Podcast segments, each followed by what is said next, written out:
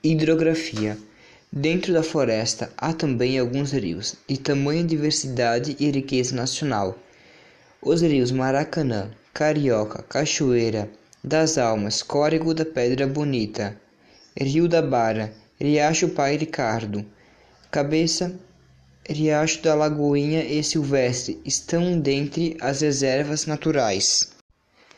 Há também cachoeiras como a Cascata Tuane, Cachoeira do Pai Antônio, Cachoeira do Ramalho, Cachoeira do Horto, Cachoeira das Primatas, Cachoeira das Almas, Cascata Gabriela, Cascata Diamantina, Cascata do Conde, Cascata da Cova da Onça e Cascata das Sete Quedas.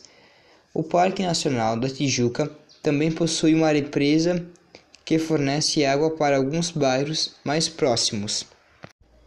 Relevo: O relevo da Floresta da Tijuca traz as características que atraem milhares de visitantes ao Rio de Janeiro. Uma mistura de rochas com montanhas acidentadas. Não é à toa que alguns dos cartões postais mais famosos da cidade maravilhosa fazem parte do Parque Nacional da Tijuca. Estamos falando do Pico da Tijuca, o Corcovado e a Pedra Gávea, formações de 1,7 bilhões de anos atrás. No entanto, os tipos de rocha mais encontrados na floresta são gneiss, quarzitica e calcisilicática. Olá, meu nome é Juan e eu vou falar um pouco sobre a flora do Parque da Tijuca. O Parque Nacional do Tijuca apresenta 1.619 espécies vegetais. Infelizmente, desse número, 433 estão ameaçadas de extinção. Veja algumas plantas lindas e raras que você ainda pode encontrar na floresta da Tijuca. Ipê amarelo, jequitibá, cedro, pau-ferro, orquídeas, Sonhos de Ouro, Bromélia.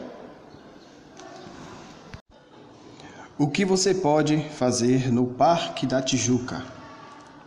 Trilhas, observar as aves, contemplação da natureza, banhos de cachoeira, escalada na floresta da Tijuca, voo livre, rapel, corrida e várias outras coisas.